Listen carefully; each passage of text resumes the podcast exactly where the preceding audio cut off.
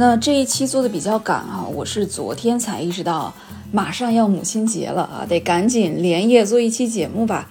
啊，两天出一期节目，这是对我这种年更 UP 主啊极大的挑战。就咱这种说话弯弯咔咔，这录一天能剪半个月这种的，你说哎，你说我能做到吗？哎，试试吧啊。关键最近麦克风坏了，就只能拿手机简陋的录制啊。手机呢，它不像电容麦克风，就是说周围什么杂音都能录上啊。就这样吧，反正本来节目也没什么观众啊，破罐子破摔最爽了。暗处的女儿，这是前年啊，二零二一年的作品。那我之前一直是希望做完《那不勒斯》就是《天才女友》系列哈，最后再来做《暗处的女儿》，因为都是艾琳娜·费兰特原著改编的作品啊。但是呢，各个平台对节日都多多少少有点曝光扶持啊，得赶紧蹭热点啊，不能再像之前似的太随心所欲了。那好在呢，我去年其实就已经准备了一些关于这部电影的文案啊，就只不过是一直压着没录啊。感谢自己今年终于有了蹭热点的意识啊，终于能把积压已久的文案得以见天日啊，不至于被继续压到明年。那这个片子我先整体介绍一下啊，它的导演。呃，是我最喜欢的美国女演员之一啊，就是特别喜欢那个演员叫马吉·吉伦哈尔啊，就是杰克·吉伦哈尔他姐啊，他弟弟比较知名。那马吉·吉伦哈尔他的导演处女作啊，他从演员转型导演的处女作。这位演员他转幕后也不是第一次啊，早前很火的，呃，可能很多朋友都看过，就是 HBO 的美剧《堕落街传奇》啊，他也是制片人之一啊，他和弗兰兰、詹姆斯·弗兰克啊，弗兰兰他们俩都是制片并且出演主角儿。他在《堕落街传奇》里面饰演的角色啊，大家应可能都还有印象啊，叫糖糖啊，Candy。她是一个有着非常传奇色彩的人物啊，一个从底层的站街女，啊，那条街唯一一个无皮条客啊，始终拒绝跟皮条客合作的独立妓女啊，可以说，那后来去做了成人片的演员啊，演而优则导呢，又成为了成人片导演啊，又获奖成名。并且后来又意识到要去拍女性向的成人片啊，要颠覆这个行业过去的规则。那最终他在七十三岁死去的时候，报纸对他的当时的美国报纸哈，报纸对他的盖棺定论呢是，这是一个女性主义的成人片明星导演啊。但其实他在这个行业里，呃，他年轻的时候原本啊。原本一直是女性主义这个词儿的反面啊，她曾经被当时的女权团体攻击啊，说她从事成人片行业是吧？你来做这片做导演的，你就是助长对女性的剥削啊。但是最终呢，最终时代的浪潮逐渐演变啊，生产力不断发展。商品经济不断发展，那女观众最终也成为成人作品的观众里同样不容忽视的比例，而观众的培养跟导演的风格也是息息相关的，是吧？那最终时代对他这样子去定义。《堕落街传奇》整部作品啊，就是讲述了美国的成人片发展史啊。我很喜欢这部美剧啊，三季我也都追完了。本剧尺度极大啊，基本就是 A 片尺度。要不是这个尺度的问题啊，我一直想做这个片儿的这个视频讲解。啊，可以说我对马吉·吉伦哈尔的喜欢啊，不仅仅是因为他独特的外形气质，他总是真诚打动我的演技啊，还包括他挑剧本的眼光，也非常的有意思啊。不光是《多罗街传奇》，就他他的很多作品可以说文艺又任性。那这里我其实特别想推荐他做演员的时候，他主演的另一部作品啊，叫做《秘书》。国内有的翻译比较俗哈，有的网站放资源的时候会叫“风流老板俏秘书”。那这部电影，呃，是我和我对象啊，当时我们网恋就还没见面的时候，可以说是我们的一个情定之作啊。所以我是我对这部片儿很有感情。呃，我对这个秘书这部电影呢，我是很多很多年前我就看过这部片儿，然后后来认识的时候呢，我就推荐给他，他看完之后。第二天跟我说，不错啊，S M S M 的题材啊，很戳性癖。我说是啊，对呀，嗯，同号啊，同号同号。现在咱们开诚布公了啊，都有这个字母圈爱好。刚才也说了嘛，这个《暗处的女儿》原著小说的作者啊，也是《天才女友》系列的这个作者啊，艾琳娜·费兰特。但是改编剧本啊，这个编剧署名还是马吉·吉伦哈尔可以说本片就是他自编自导。那值得一提的是。呃，《暗处的女儿》这部小说，它也是那不勒斯四部曲的一个，呃，怎么说呢，算是一个雏形。呃，作者原话是这样说的啊，说《暗处》这部小说写完了，我万分忐忑的出版了，但有好几年的时间，我一直在这个故事上绕圈子。我觉得我应该回到这个故事上。我开始写《那不勒斯四部曲》，这不是一个偶然的结果。我从两个布娃娃写起，开始写一段激烈的女性友谊的诞生。那时我感觉我可以在这里重新挖掘一下啊，所以你通过看了他这段文字，感觉它就是他的一个前呃一个前身啊，一个雏形。所以你会感觉两本书呃很多元素有重合之处啊，都是贫困底层出身的女知识分子，生俩女儿之后呢。呃，出轨、离婚啊，都有布娃娃的羁绊，然后黑社会啊等等这些元素。然后本片制片也是马吉·吉伦哈尔，执行制片则是女主角奥利维亚·科尔曼。那她也凭借此片入围了第九十四届奥斯卡金像奖最佳女主角的提名。呃，在当年的奥斯卡颁奖季，除了最佳女主之外呢，本片还同时入围了最佳女配以及最佳改编剧本的提名啊！颁奖季各种奖项获了不少提名，那最终呢是斩获了第七十八届威尼斯电影节的最佳剧本。另一个值得一提的小细节啊，就是《那不勒斯四部曲》剧集的旁白。啊，大家都印象很深刻，就是旁白声音的表现力很好哈。那他这个演员呢，接下来也是第四季里中年莱农的扮演者啊，知名的意大利女演员阿尔巴罗尔瓦赫尔，她也在《暗处的女儿》该片中出演了一个角色啊，戏份不多，但是也出演了一个角色。然后本片的女二号、女三号分别是因《五十度灰》系列被大家记住的达科塔·约翰逊和爱尔兰的女演员杰西·巴克利。那杰西她也获得了颁奖季这部片最佳女配的提名啊，可以说是一个青年实力派。那此前呢，她主演的代表作有著名美剧《切尔诺贝利》和《冰雪暴》的第四季。本片虽然没有男主角啊，但是男性角色里的第一排名啊，也就是饰演女主年轻时出轨的那个教授啊，那个大胡子，这位演员啊，这位男演员是导演的老公啊，这个 Maggie 太伟大了啊，亲热戏，而且还是在楼梯上的野战啊，专门安排给老公去演啊，这个肥水不流外人田哈，开玩笑，开玩笑啊。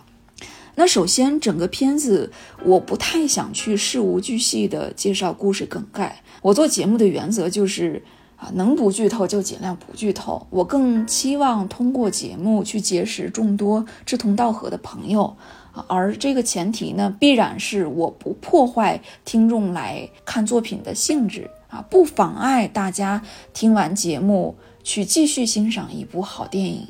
那另一方面呢，这个片儿的特点来说啊，它情节也没什么好讲的，就是它叙事比较散，像一部散文一样啊，它也没有什么强情节，就有点意识流蒙太奇那个意思。好，所以假如说我去。脱离开视听语言营造出的这个氛围啊，我单纯用文字去捋情节，很枯燥的捋情节，那必然会暴露出言语是苍白的这个可怕的事实。我几句话来概括啊，你会觉得这篇儿。老平淡了啊，很平淡无聊，没什么看头，因为它不是那种能量密度高的故事。我估计人家做那些什么三分钟看完一部电影，十分钟看完一部电影，人家那些都不想挑这部片儿来解说，真的。所以倒不如我干脆就别说了啊。总的来说呢，故事情节就是豆瓣简介里写的啊，一个中年妇女，她一个人前往海滩度假。在海滩上，他注意到一对年轻母女，并且很关注他们，难以移开视线。他通过看到他们，想起自己刚做母亲时的恐惧、困惑和种种的劳苦。一个无心之举，更是将女主角抛入了连她自己都感到陌生和不祥的内心世界。在那里，他看到了自己的过去，那就是。在她还是一名年轻妈妈的时候，她做出了非同寻常的选择，并迎来一系列后果啊！这是念的豆瓣儿的简介。呃，整部片子导演在叙事上，他是有点偏悬疑的手法啊。电影片名跟这个叙事结构呢，也好像就是有有点有意要在误导观众的意思，就会让。会让有些观众吧产生一种宽产生一些错觉，就是，哎，感觉这些人好像随时可能会制造出一场血光之灾，哎，有点好像犯罪嫌疑，但其实它并不是一个犯罪悬疑片儿，可以说它使用的是一种不可靠的叙事视角啊，心理现实主义，采用大量的手持镜头和虚焦特写，那整个片子看起来既沉浸又暧昧。它打造出来的是一种虚实难辨的悬疑感。你看，它开头就拍海滩，对吧？结尾还是海滩啊！整个片子你看起来就像梦境一样，在层层嵌套。画面上呢，闪烁的灯塔、腐败的水果啊、残迹、松果，大家都记得啊，被松果打嘛，等等，这一些都可以看作是女主角她内心世界，就是她的一个身心的外化。那在剪辑上呢，导演他采用的是时空错乱和音画错位的剪辑手法，他营造出一种优雅又隐忍的气质，恍若女主角的一个自我绵延和记忆流淌，就是呃比较有代入感。那首先，呃，这部电影我没有看过原著小说，只是单纯从改编后的电影啊，我整体看完之后呢。当然，我能够感受到电影它在表达，就是说，呃，这样一个女人啊，她在做出所谓的自私选择之后，她其实并没有真正的解脱啊，没有没有真正的洒脱，她恍惚的依然内心不安的度过之后的日子，借助刻画一位不正常的母亲，然后重新审视并且颠覆了现代女性作为母亲时的刻板印象。好，那这这一层我当然能够看出来，大多数的影评也都在围绕着这一点去展开讨论啊。你去豆瓣的评论区去看一看，其实这部片子下面真正传统意义上的影评其实较少啊，大多都是一些衍生出来的社会学方面的探讨。大家都在提母职惩罚这个概念啊，大家希望女性去摆脱枷锁啊，要有勇气去做坏人。不要讨伐所谓不合格的母亲啊，等等。呃，但是对于这些话题，我倒没有没有这方面特别强的感触啊。可能是由于我从小个性就非常的叛逆，我从来不觉得我是可以被任何规则所定义的。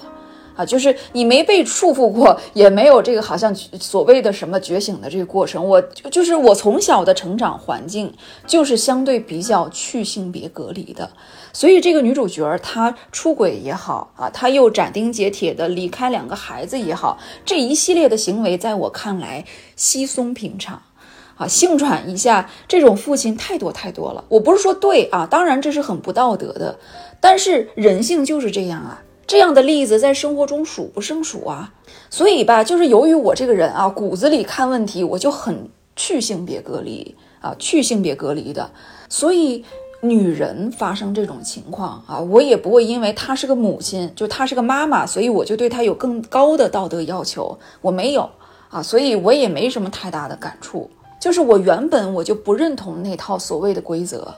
那第二点呢？本身《暗处的女儿》这个故事本身而言，哈，也没啥很让我震撼的地方。好，至少在我这样一个道德沦丧啊，又重口味电影看太多的这样一个，是吧？死变态看来，我真觉得这个故事本身很白开水。其实关于非传统母亲啊，母亲抛弃孩子这类故事，你说他。嗯，跟失之愈合的无人知晓去相比啊，我们不说不说电影啊，我们是单纯比故事。那无人知晓呢，他演的是一个妈啊，一个妈，她把四个孩子全抛弃了，是吧？小孩死了，她都不知道。你跟无人知晓那种程度的抛弃相比，暗处这种级别的是吧？真没啥好惊讶的。呃，无人知晓，它是一个真实的日本案件改编的电影啊。这个真实的故事，我可以展开来详细说一说。啊，它这个案件原型呢，是发生在日本上世纪八十年代的西朝鸭弃婴事件啊，就是抛弃婴儿这个弃婴事件。那我们在看《无人知晓》的时候，呃，我们基本上是以就是柳乐优弥饰演的这个男一啊，这个大儿子，以他为男主角儿。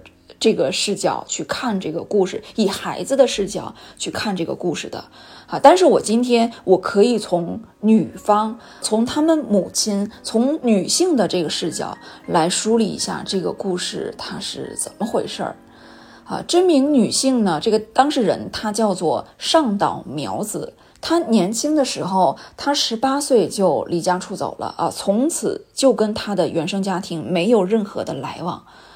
十九岁他就进入陪酒行业，就是你知道的，就是陪酒啊，就是这个。然后呢，就呃，可以说几年来就不断的和不同的男性恋爱啊，同居。那在他二十五岁的时候，呃，他跟一个男性发生关系后，他意外怀孕了。呃，怀孕生子之后呢，这俩人就商量着怎么结婚啊之类的。这个男的吧，他是一个保险销售员啊，就是卖保险的。但是突然有一天，这个男的就卷走了，突然卷走了所有保护的钱，就是人间蒸发了，就相当于诈骗犯是吧？逃跑了。那在这种情况下呢，这个上岛苗子，嗯，他就只能是再干回就是陪酒的老本行。那那个时候日本的经济形势啊，就他这个年龄，他陪酒他的这个收入还是比较可观的哈。但是他也知道这个行业就是在吃青春饭嘛。是吧？年龄越大越难赚钱，所以他在接下来的几年里呢，他就就是比较迫切的想要结婚啊，他他就一直在结识很多不同的男性，但是最终都发现，就这些男的啊，都只是跟他就是想玩一玩啊，一提谈婚论嫁，那这个男的就都要分手。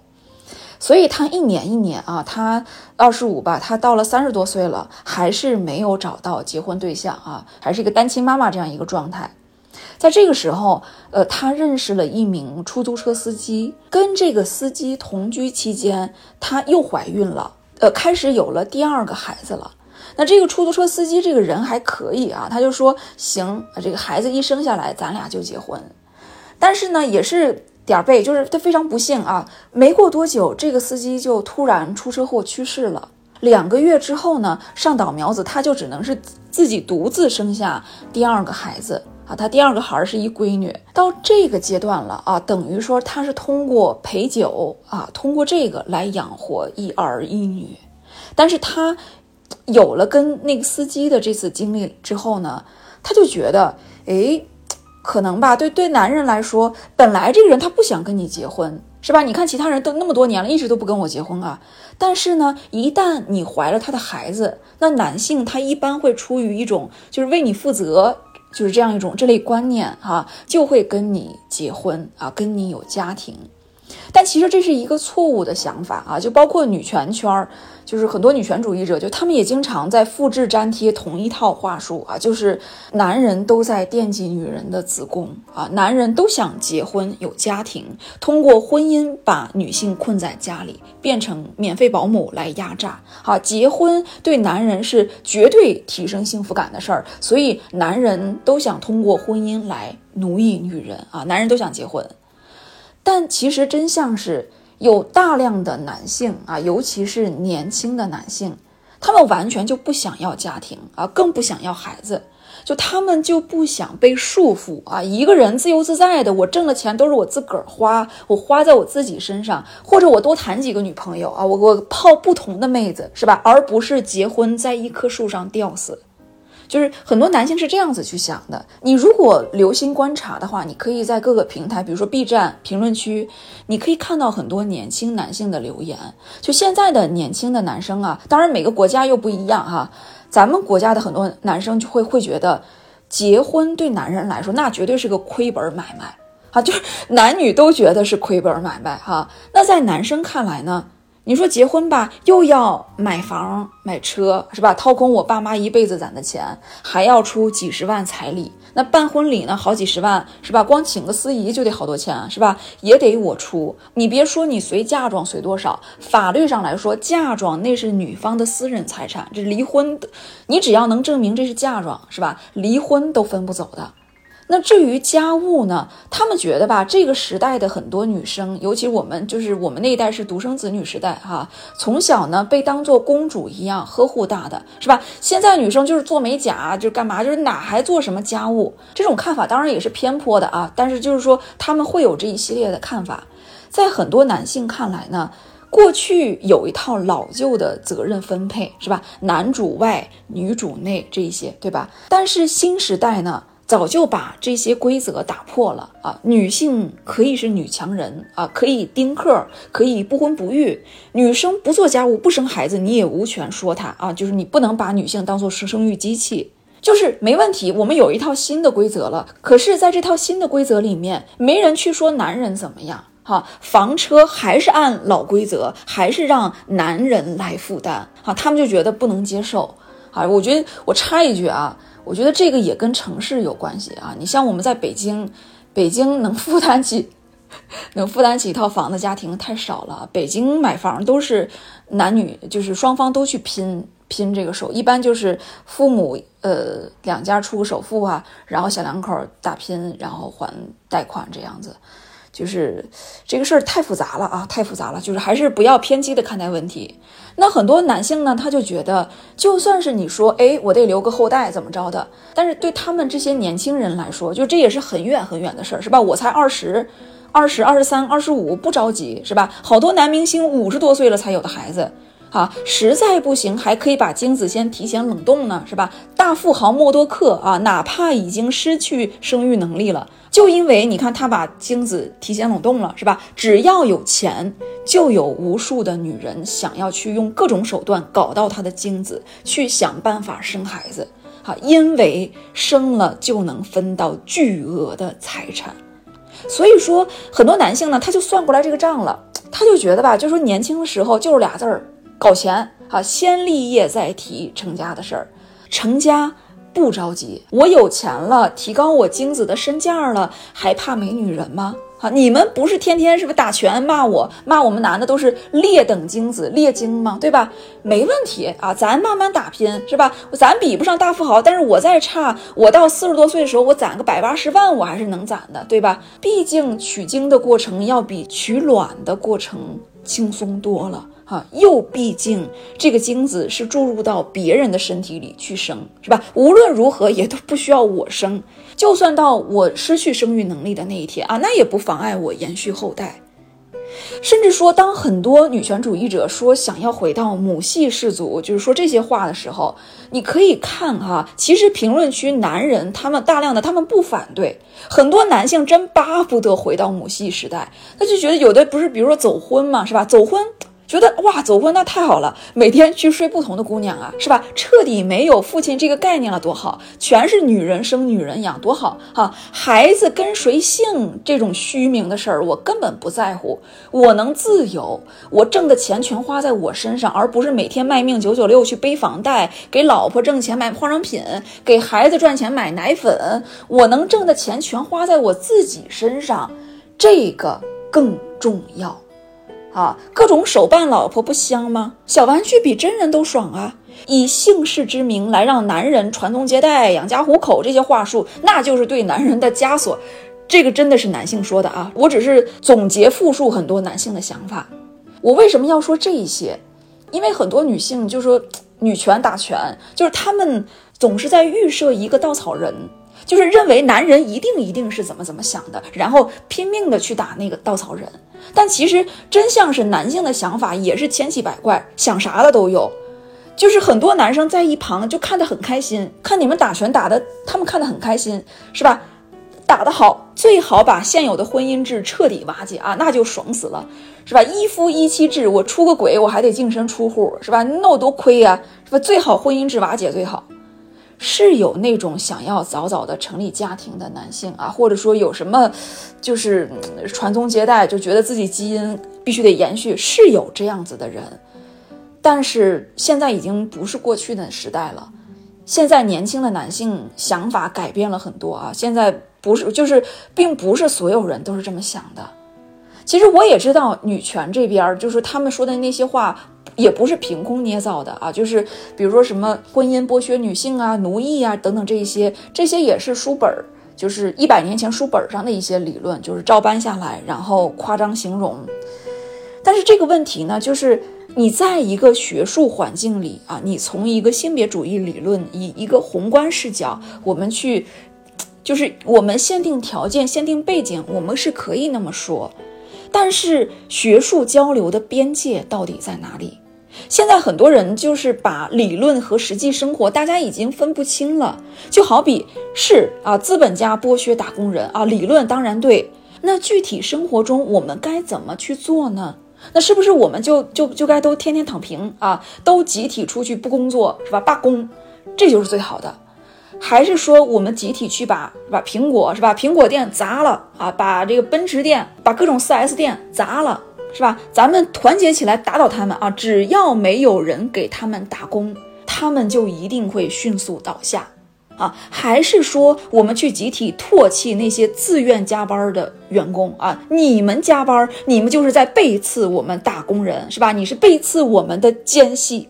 好，就像我之前我我那一期很早很早之前那一期我在视频里发的那些截图，大家也看到过那些截图啊，就是截图里女权圈儿就是骂那些怀孕的女性啊，骂那些结婚生子的女性，就是骂他们是女奸嘛啊，你是女性里的奸细，你们结婚生子就是在助长婚姻制，助长男权，你们和男人通过婚姻成为一个利益共同体，来一起压榨我们单身女性。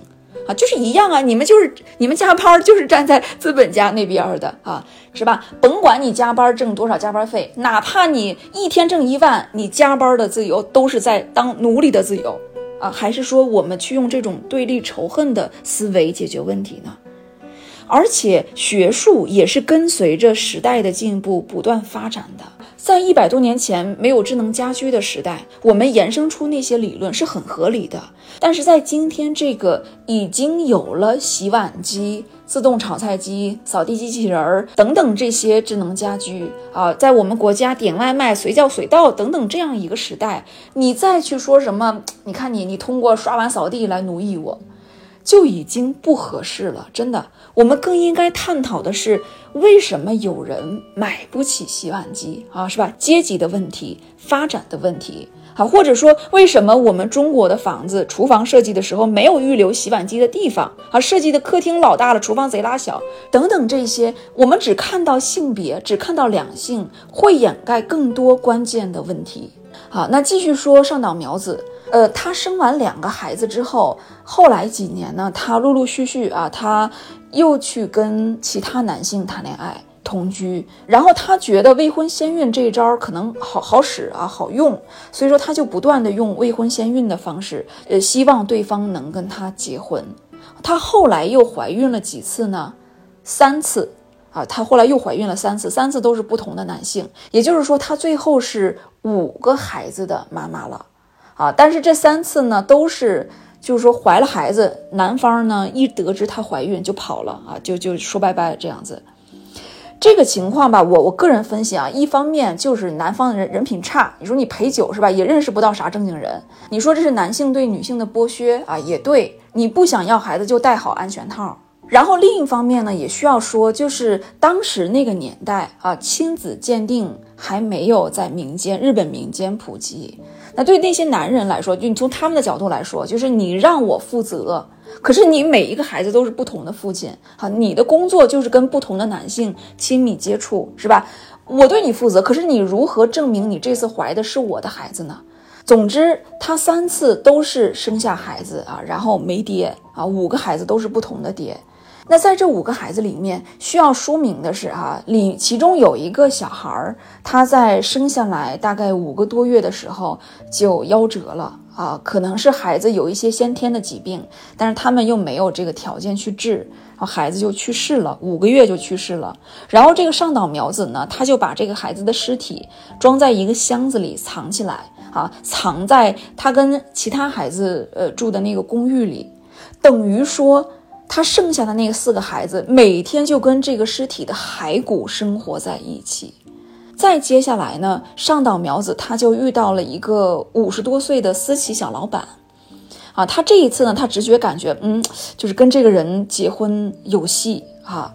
于是呢，那于是呢，也就是在这个时候，呃，他就开始有了想要把所有孩子，就是抛弃孩子的这个念头啊，就是我太苦了，这么多年是吧？我不想养这些孩子了。而这个时候呢，他的大儿子啊，就是最大的儿子，也十三四岁了，就是也长成一个大孩子了。于是呢，他就把弟弟妹妹都丢给他这个大儿子去照顾。那他自己呢，这个苗子自己呢，他就谎称，呃，我要去大阪工作啊，妈妈要去大阪工作了。从这时候，他就呃彻底离开家了啊，就是把四个孩子彻底抛弃了，实际是跟那位小老板就走了。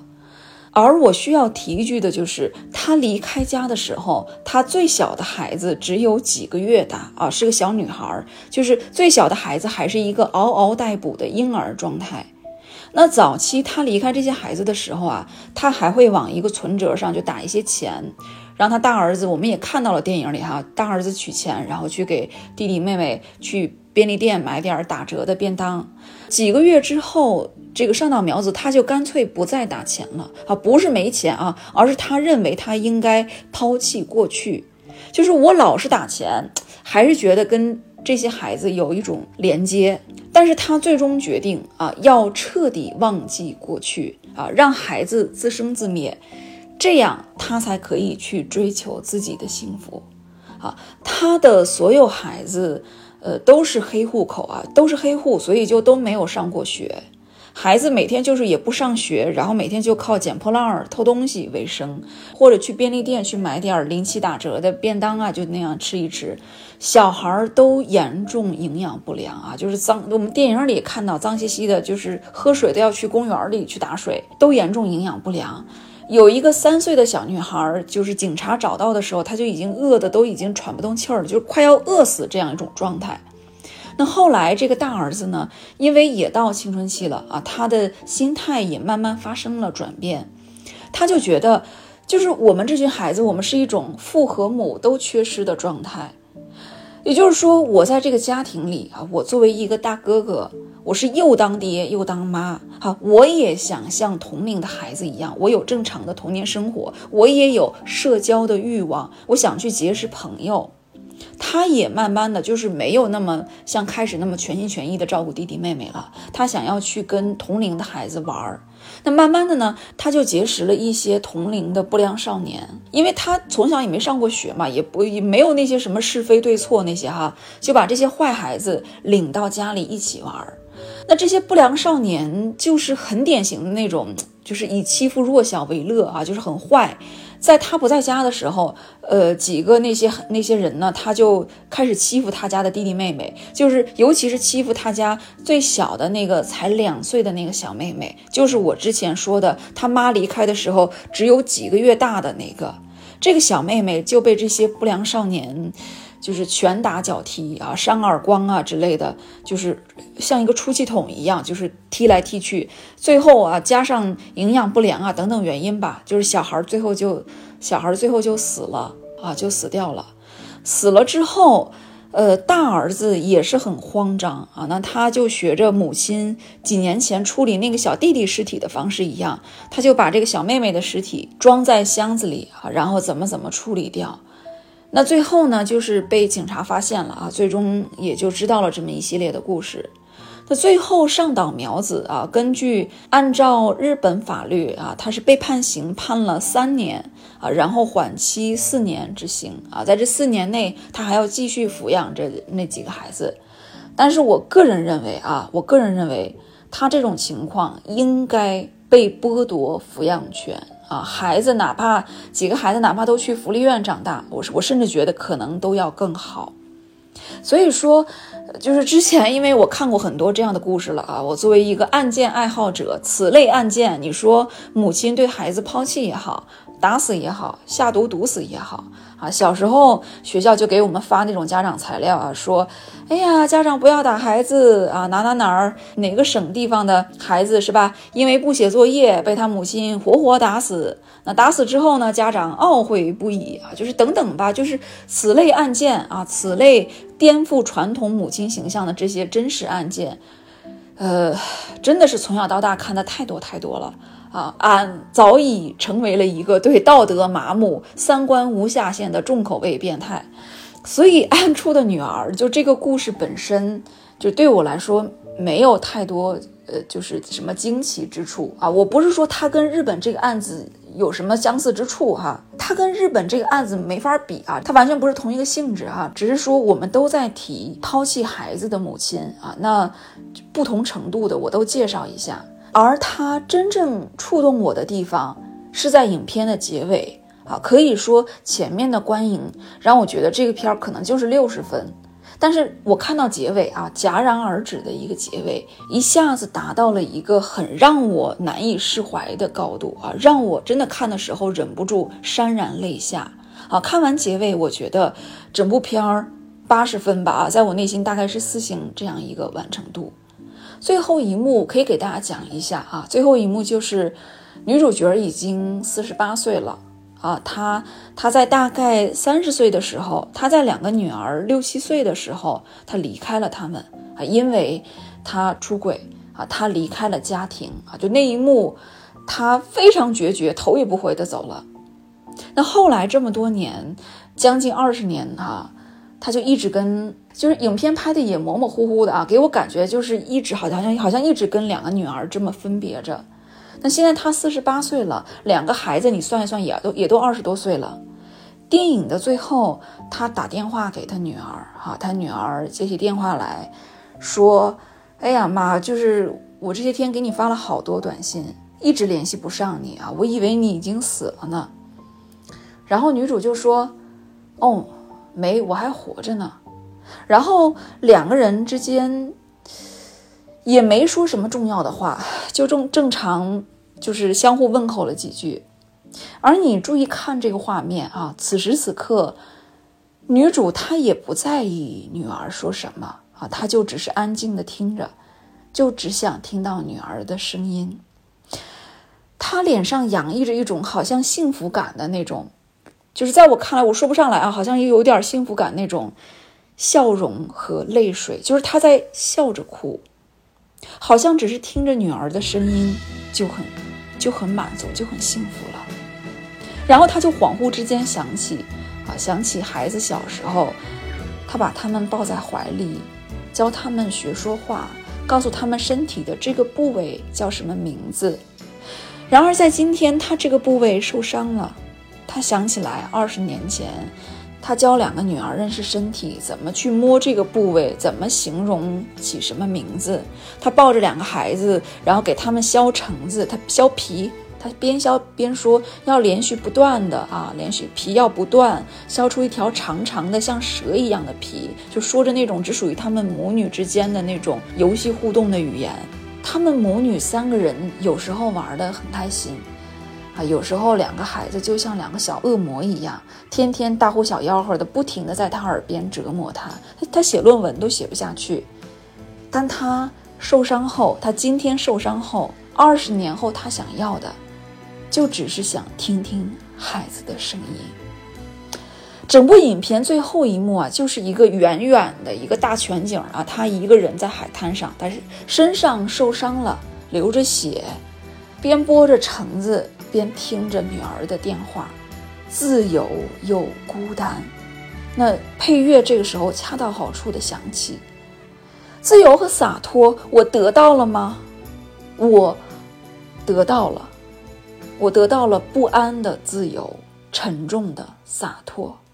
啊，最后这一段不得不说啊，导演的镜头语言精准又凝练啊，直戳观众内心最柔软的部分。正如原著小说最后说的。我死了，但感觉很好啊！影像表达出来了这种氛围。在看到这一幕的时候，我不知道为什么我会想起，我会想起《美国往事》的最后一幕啊，就大家可能也有印象，就是面条是吧？罗伯·德尼罗演的面条踉踉跄跄，然后非常狼狈的逃到中国戏院去，然后躺在床上抽着大烟儿来寻求安慰，然后突然这画面他就突然就露出一口黄牙啊，意味不明的突然大笑啊，结尾。就好像我前半生我经历了那么多啊，我杀过人，也被人追杀过；我当过老大，也寄人篱下；我干过坏事，也被出卖过。我是好人，也是坏人。最后回忆起，一切都恍若隔世。那在影片里呢，大家讨论最多的就是关于这个布娃娃的这个象征。啊，我看了很多人啊，我看了很多很多人的这这些探讨，我觉得大家的说法，呃，都各自有各自的道理啊，每个人都有自己的解读角度。但是这里我可以念一念费兰特自己的想法啊，他说：“我想说，在我的生活中，在不同背景下，母亲的身体散发出来的女性气息，对于我们做女儿的人来说，那只是一个目标，也是一种遗憾。”啊，这里我不知道是翻译还是怎么着，我觉得不是很通顺啊。但是它确实书里是这么写的。乐达啊，乐达就是《暗处的女儿》的这个女主角哈。乐达似乎从女童和她布娃娃的这个关系中看到了某种母女幸福关系的微缩，但这种微缩很多时候是一种简化，让人迷惑。好，然后记者呢又问他，问。作品中那个看起来不像善茬的啊，那个大家庭给人的感觉很像科莫拉黑社会分子啊，是这样吗？这里科普一下啊，科莫拉是类似于就是黑手党那种秘密社团，起源于意大利坎帕尼亚地区和那不勒斯市，好，通过毒品交易、敲诈勒索来筹集经费，是意大利最古老的有组织犯罪团体。啊，那费兰特面对这个提问，他说：“是的。”尽管我讲了一个没头没尾的故事，但是他们的态度很容易让人猜想到这一点。我从小都很熟悉这样的那不勒斯，不是科莫拉的那不勒斯，而是受科莫拉威胁的那不勒斯，能时时感到对边界的跨越，就好像要迈出犯罪的一步。有时候是必然的，除了贫穷或者暂时的富裕，这是一种文化的常态。啊，这是他解释的，啊，难怪回想一下，难怪他写《那不勒斯四部曲》啊，也是自始至终都会涉及到黑社会元素，啊，原来那不勒斯是这样一个地区。影片里女主角她最终受伤的部位是肚脐啊，她被妮娜那个角色戳伤了嘛，是吧？她回忆里她年轻时候哈那一幕，也是在教两个小孩儿，教两个小孩儿认识自己的肚脐眼儿。那开始呢，我其实我并没有太在意受伤的是肚脐，就这个部位，我没有太在意有什么意义哈。但是我在最近呃在重温《碎片》这本书的时候，呃我才注意到啊，肚脐那是母亲和孩子连接的部位。菲兰特说，女儿和母亲的身份在我的书中占据着很重要的位置。有时候我想，我一直都在写这个主题。我的所有不安都源于这里，怀孕、变形，感觉身体里居住着其他生命，让你很不舒服。有时候让你觉得幸福，有时候又威胁着你，有时候也会让你忘乎所以。这种体验和一种非常可怕的东西相关，就像最远古的人看到了他们的神。当时圣母玛利亚也应该是这种感情。她在专心阅读，这时候大天使出现了，告诉她怀孕的消息。至于写作，写作是在我有孩子之前就有的。我对写作的热情非常强烈，并且经常会和我对孩子的爱产生冲突，尤其是和我作为母亲的义务，还有照顾他们的乐趣产生冲突。除此之外，写作也和创造生命相关。我理解的就是他想说，因为写作也是在生产啊，就是我的一个作品，一个个作品也是我的一个个孩子，我倾入感情的一份一份心血哈。写作也和创造生命相关，各种矛盾的情感混合在一起。但写作的这根线，尽管你因为焦虑，你不知道该如何去打结，不知道下一步的生活该如何继续，但是你可以剪断这根线啊！出于需求，出于其他紧急的情况，你可以剪断写作这根线，你可以和你的书分开，你也。必须和他们分开，但肚脐出来的那根脐带，永远无法真正剪断。孩子一直是一个无法解开的结，混杂着爱、担忧、满足和不安。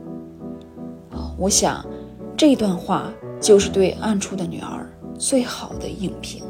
啊，因为呃这个时间准备的比较仓促啊，本期先到这里啊，下期继续啊，喜欢的朋友欢迎订阅、关注、点赞三连啊，谢谢收听，再见。